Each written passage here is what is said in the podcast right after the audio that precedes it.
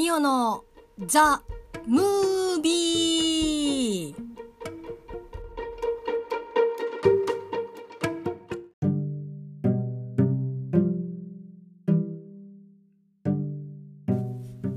ミオのボイスダイアリー。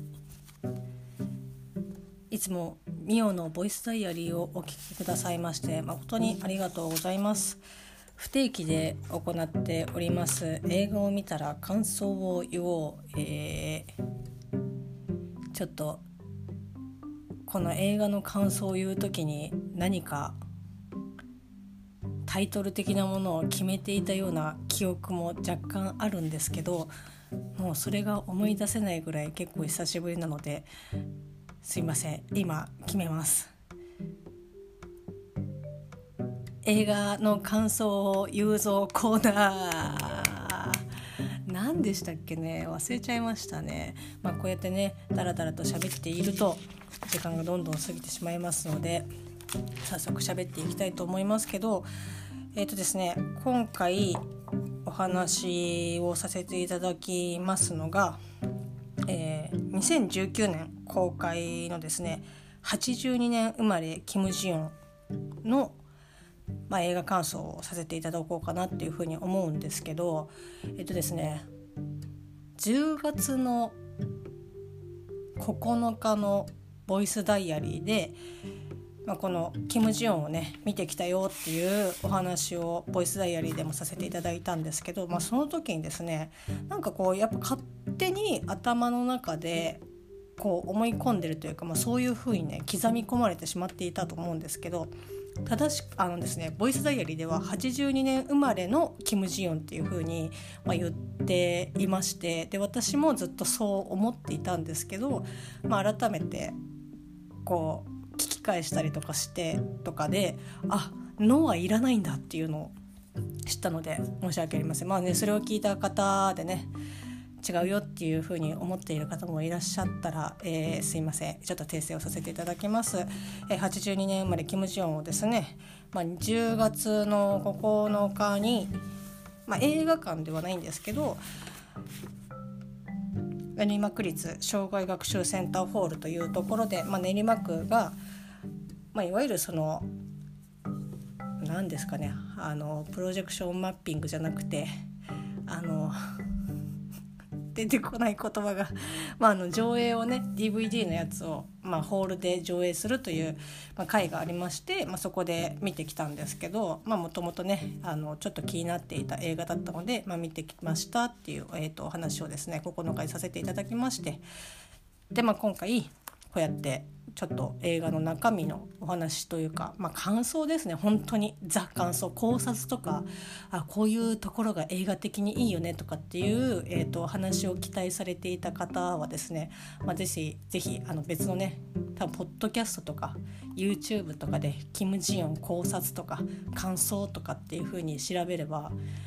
まあ、おそらくもう私よりももう素晴らしい方がお話をされていると思いますのでぜひそちらの方ね聞いていただければなというふうに思うんですけど、まあ、私まああの一個人としてお話をねさせていただきたいなというふうに、えー、と思っております。でですね、まあ、あらかじめちょっと、えー、説明をするというか、まあ、この感想を言うにあたってですねかなり長くなると思いますので、まあ、前編中編後編とかにね分けてちょっと話をねしていきたいなっていうふうに思いますし、まあ、本当に私がこう見てここのシーンがこう思ったよとかっていうお話を中心にしていこうと思うので、まあ、本当にもうネタバレをありでお話をしていくのでまだ見てない方とかねいらっしゃってネタバレはちょっとっていう方がもしいらっしゃったら、まあね、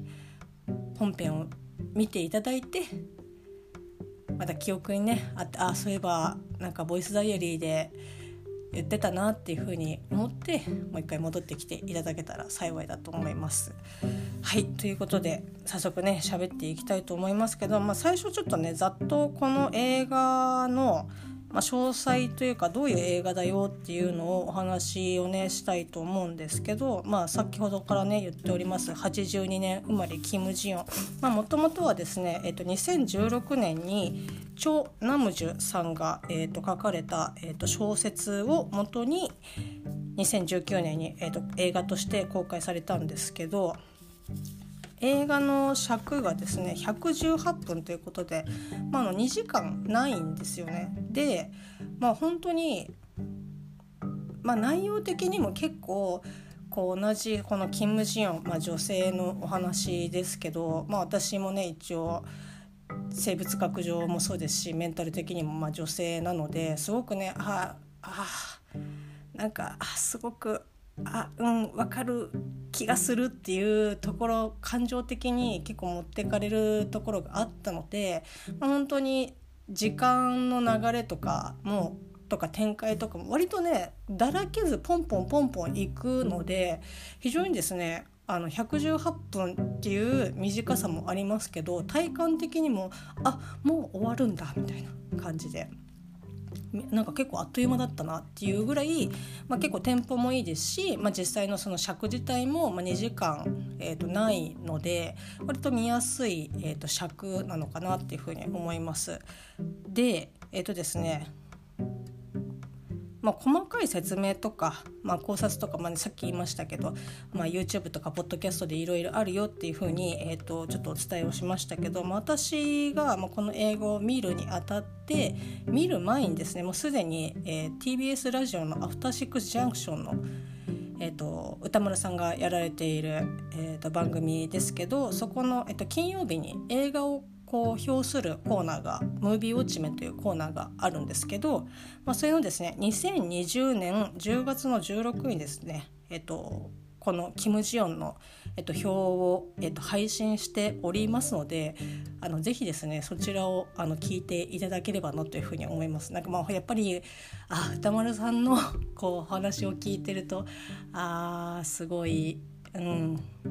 そうそうあそうそういう感じだったのかっていうこう思っていることを言葉にするしてくれるっていうのがすごくねあのお上手なのであそうそれが言いたかったのっていう感じでで非常にですねあの、まあ、見てない方でも、まあ、基本的にネタバレをこう大事なところとかはネタバレをせずに、まあ、一応お話をねされているので、まあ、ちょっと気になる方とかもう、まあ、多少のネタバレだったらっていう感じの方だったら、まあ、見てなくても聞く分には全然ね、まあ、いいと思いますしむしろ聞いた後にあちょっとなんか見てみようかなとか、まあ、小説読んでみようかなっていう風になるんじゃないかなっていう風に思うのでぜひぜひあのポッドキャストで配信をしておりますので。でえっ、とねこの、まあ、金曜日に、まあ、この「ムービーウォッチメン」で配信を配信というかね映画の表をしてるんですけど割と金曜日ってえっとね番組が始まったオープニングトークで結構その今日表する映画のなんか話とかもちょっと話してたりとかすることがあるんですけど、まあ、このキム・ジヨンに関してもやっぱあのムービーウォッチメンの前のオープニングトークでまあ、金曜パートナーの山本孝明さんもまあ映画を好きということで、まあ、2人でね「あやっぱなんかあそこ良かったよね」とかっていう風に。あれもうなんかムービーウォッチメン始まってるっていう感じだったりとかするので、まあ、もしねこのアトロクの、えーと、キム・ジヨン、えーと、聞かれる方いらっしゃいましたら是非ですねあのオープニングから、えーと、とムービーウォッチメンの終わるところまでまあ、あの2つで配信をして2回ん？2つに分けて配信をしているので、まあ、オープニングからね、まあ、聞いていただいた方が、まあ、割と情報多めかなっていう感じだと思います。はい、いや結構ねちょっと一応喋るにあたってこうメモをね取って紙にねこうバーって書いたんですけどまあ、そんなね大きな紙じゃないです。あの A5サイズぐらいの デッドプールのノートにですね書いたんですけど、まあ、1ページ2ページ3ページ4ページ5ページ6ページ7ページ8ページ9ページ10ページ11ページまあねあの私結構字が大きいしそのボールペンで書いてると書き間違いとかで、まあ、そこでまあすですでにスペース作ったりとかしちゃったりとかするのでまあねページ数割となんか多めだったりとかするんですけど、まあ、これを、まあ、この1回のボイスダイアリーで喋るとしたら、まあ、本当に多分これ45分がマックスかな？なんかマックスの時間があるんですけど、まあ、そこまでに喋りきれる自信もなければまあその45分ぶっ通しで聞くって結構しんどいと思うのでいや今回はちょっとね分けようと思っております。なのでね、まあ、ちょっとゆっくりめに、えーと、話をねしていきたいなっていうふうに思ってます。ちょっと緊張していてさっき早口でわーって喋っちゃいましたけどここからねちょっとメモを読みつつ、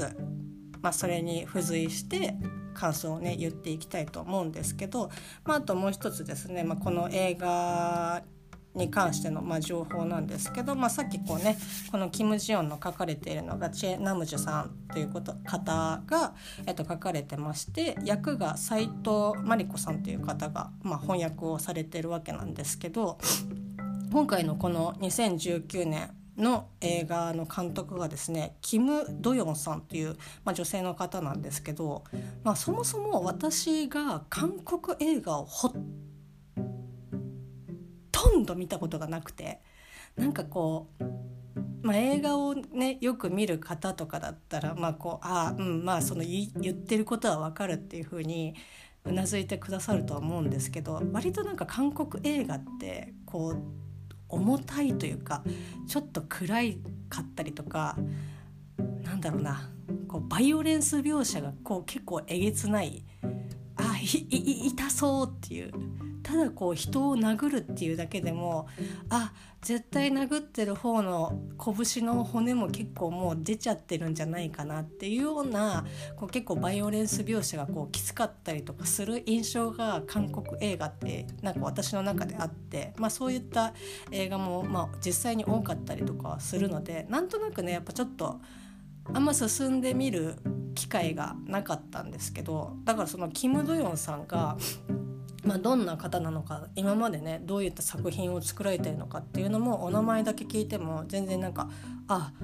なんかあそそういう方が作られたんだなっていうぐらいにしか、まあ、ちょっと思ってなかったんですけど、まあ、このキム・ドヨンさんはですね、まあ、この公開時、まあ、48歳で長編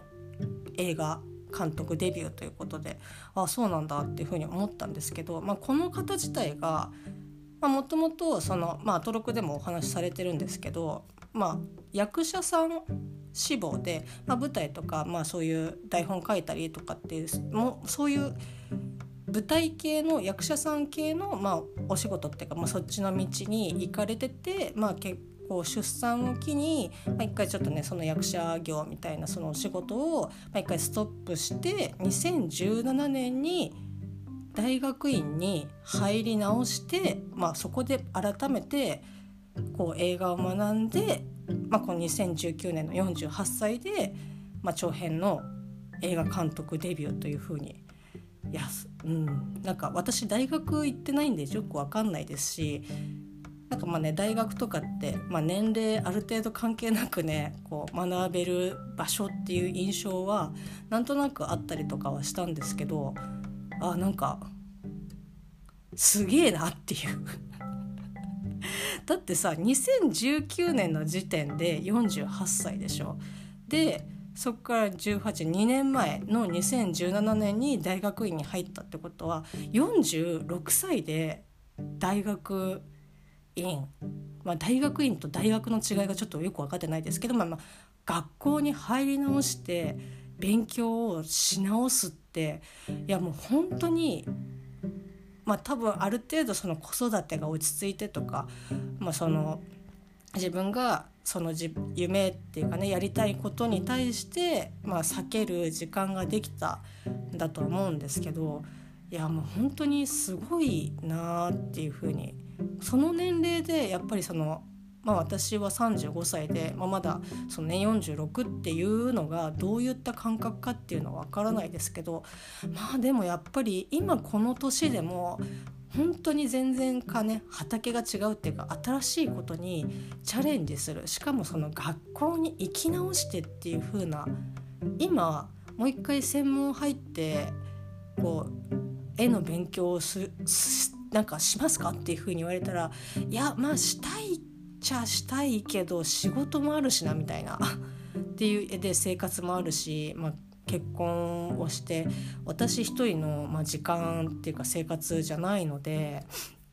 いやどうしようかなとかっていうふうにやっぱトライするって相当な覚悟と勇気が必要だと思うんですけど、まあ、この監督のキム・ドヨンさんは、まあ、それをやってのけたという感じだと思うんですけど、まあ、それだけでも本当に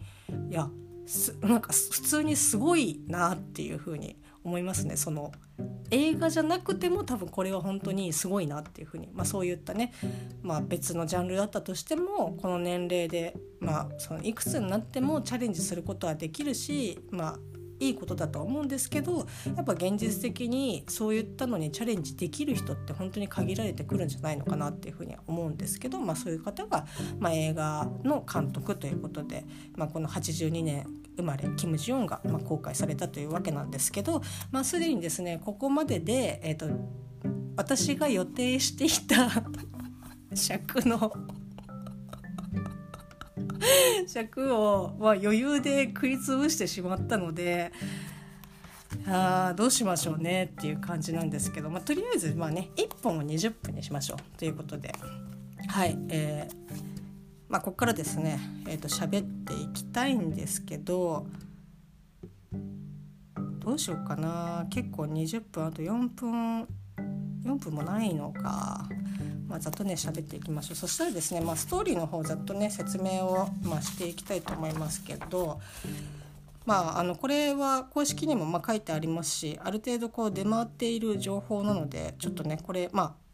ああらかじめさっきも言いましたけどネタバレをありで喋っていきますのでよろしくお願いします。ストーリーがですね出産を機に仕事を辞め育児と家事に追われるジオン。常に誰かの母であり妻である彼女は時に閉じ込められるような感覚に陥ることがあった。そんな彼女を夫のデヒョンは心配するが本人はちょっと疲れているだけと深刻には受け止めない。しかしデヒョンの悩みは深刻だった妻は最近まるで他人が乗り移ったような言動をとるのだ。ある日は夫の実家で自身の母親になり文句を言う。正月くらいジオンを私のもとに返してくださいよ。ある日はすでに亡くなっている夫と共通の友人になり夫にアドバイスをする。体が楽になっても気持ちが焦る時期よ。お疲れ様って言ってあげて。ある日は祖母になり母親に語りかけるジオンは大丈夫。お前が強い娘に育てただろう。その時の記憶はすっぽりと抜け落ちている妻にデヒョンは傷つける傷つけるのが怖くて真実を告げられずにいる。一人精神科医に相談に行くのだがという、まあ、あのざっと,、えーとまあ、ストーリーというかあらすじなんですけど、まあ、このデヒョンさんとジヨンさん、まあ、ご夫婦なんですけど、まあ、このジヨンさんが、まあ、育児をしている過程でその自分じゃない、まあ、誰か、まあ、女性がこう、まあ、憑依をしてしまうっていう現象が、まあ、出産して、まあ、育児をしている途中からこう現れ始めたっていうところで、まあ、夫のデヒョンがまあ心配をまあし始めてっていうところからまあ映画がスタートするわけなんですけどまあちょっとねそういった事例が実際にあるのかっていうのはわからないんですけど、まあ、そういったお話です。で、まあ、ここからちょっと感想をね言っていきたいと思うんですけど、まあえー、ちょっと大きくね、えーと、ざっと感じたところを先に言っていきたいと思うんですけど、まあ、この映画で、まあ、大きく、えーと感じたこととか、まあ、こう喋るにあたって皆さんにねこう伝えたいことっていうのが、まあ、いくつかあるんですけど、まあ、1つ目はですね、まあ、この映画で思ったのが、まあ、その男性に対してまあその何て言うんですかね責めたりとかなんか男ってやっぱり分かってないわよねとかそういうなんだろうなバッシングとか、まあ、その文句とかをなんかこう言いたい、えーと、わけじゃないんだろうなってこの映画にを通して、まあ、もちろんその性差別的なところはあるとは思うんですけど、まあ、そういうところがを言いたいわけじゃないっていうのが一つと、まあ、あと結構ねそのここはちょっと難しいところなんですけど、まあ、日本と違って、まあ、現在その韓国が徴兵制度があるので、まあ、その男性に対するその優遇感とか特別感っていうのはやっぱその日本の、えっと、文化とはまたちょっと変わってきたりとかしてるので、まあ、そこら辺がえなんでこんなに今この時代なのにこんななのみたいなところはやっぱそういう制度が国自体にあるっていうのはだいぶでかいんだろうなっていうふうに思います。だからちょっとそこでなんかあそういう文化というか制度があるっていうのを、まあ、ちょっと頭にね入れておくのとないのとっていうので、まあ、結構変わってはくると思うんですけど、まあ、徴兵制度があるよっていうことです。でまあ、あと、まあ、さっきねその男性に対してバッシングをねこうしたいわけじゃない文句を言いたいわけじゃないっていうのはですね、まあ、この映画を通してとか、まあ、私が普段感じてることの一つでもあるんですけど、まあ、こういった、まあ、性差別とかそういった女性がこう対面している問題、まあ、もちろん男性が対面してる問題とかねいろいろあったりとかしますけど、まあ、だからそのね異性でも同性でもその性別云々の以前に立場とかによって考え方とかその感じ方とか、まあ、その自分が思ってる考え方その、まあ、立場っていうのはその今現在の立場もそうだと思いますし、まあ、これがね社員さん平社員だったりとか経営者で社長だったりとかっていうので、まあ、立場違ったりとかすると思いますしあとはその育ってきた環境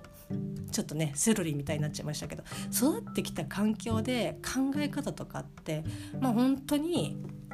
違ってくるので、まあ、どれがね正しいとかどれが間違ってるとかっていうことではなくてやっぱその性別立場関係なく相手のことをちょっと考えてあげる。こうしたらどうかなっていうふうに思うことがまず第一歩で、まあ、それはすごく大切なことなんだなっていうふうに、まあ、小さい頃からね相手が嫌がることはやんない方がいい。こう相手のためにっていうふうにまあ少なからず私は教わってきたとは思うんですけど、まあ、大人になってから、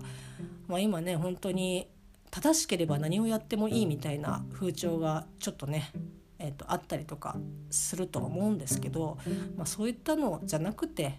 まあ、ほんとちょっと一瞬止まって相手のことを考えるっていうことが大事なんじゃないかなっていうふうにこの映画を通して私は大きく感じてるところだし、まあ、この映画自身もそのそういうところも含めてまあ何かこう、ね、そういった思いを伝えたかったんじゃないのかなって、まあ、もちろんその女性が対峙してる問題をこう知ってもらうっていう映画でももちろんあるとは思いますけど、まあ、そういったところがえーと、この映画を見て私が、まあ、ざっくりですけどね 大きく感じたところと、まあ、皆さんにねお伝えをしたいなっていうふうに思ったところでございます。まあ、そんな感じでですね、まあ、20分を過ぎてしまいましたので、まあ、次のね、えーとまあ、もうこのペースでいくとなんか前編中編後編とかっていう感じにならなそうなんですけどまあ、えーと、ここから、えーとちょっとストーリーを追いながらこのシーンでこう思ったよとかっていうお話をねしていきたいと思いますのでよろしければお付き合いいただければと思います。それではまたね